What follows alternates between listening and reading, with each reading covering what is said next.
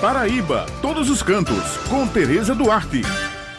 Hoje é dia do nosso encontro com a jornalista Tereza Duarte. Bom dia, Tereza. Quais são as dicas de hoje? Bom dia, Raio Miranda, Camila, Maurício Alves e Helena. Bom dia a todos os ouvintes que estão com a gente aqui no Jornal Estadual.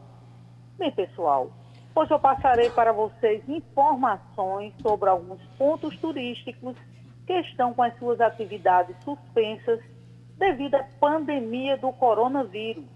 Momento em que devemos permanecer em nossas casas, não é isso, pessoal? Uhum.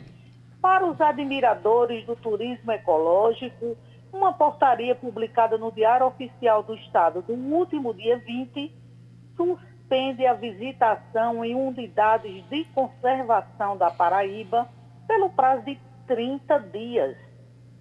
E quais são essas unidades de conservação, Tereza?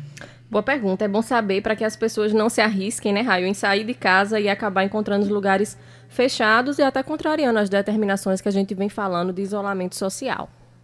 Exatamente, Raio e Camila. Essa medida foi tomada para evitar aglomerações e possíveis infecções pelo novo coronavírus.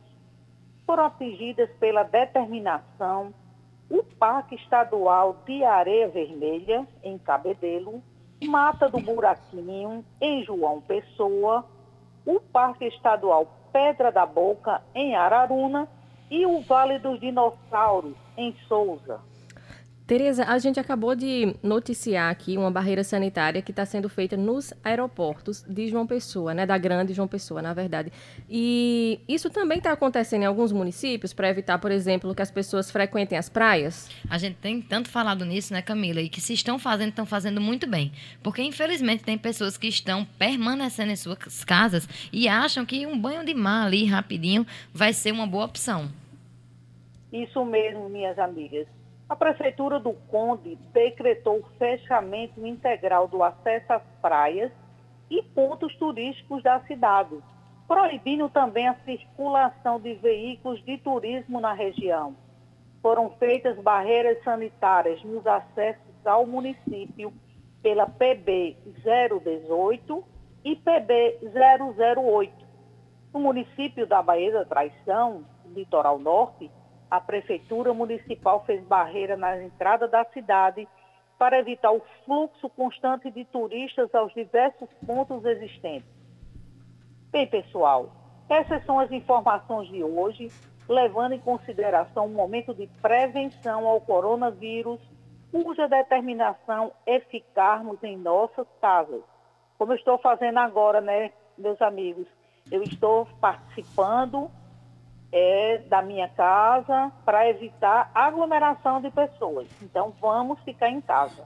Bem, pessoal, lembrando que toda sexta-feira no jornal A União, eu tenho uma coluna com muitas dicas bacanas para quem gosta de turismo, onde destaco diversos pontos do nosso estado.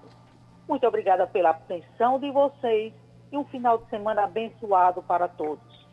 Obrigada, Tereza, mais uma vez por participar aqui conosco do Jornal Estadual e a gente espera que muito em breve você possa estar aqui conosco na bancada, pessoalmente, para que a gente consiga se abraçar, se falar, não é? Exatamente. Isso tudo passa, né, minha amiga? Em breve estaremos com todas as atividades normalizadas, se Deus quiser. Obrigada, Tereza.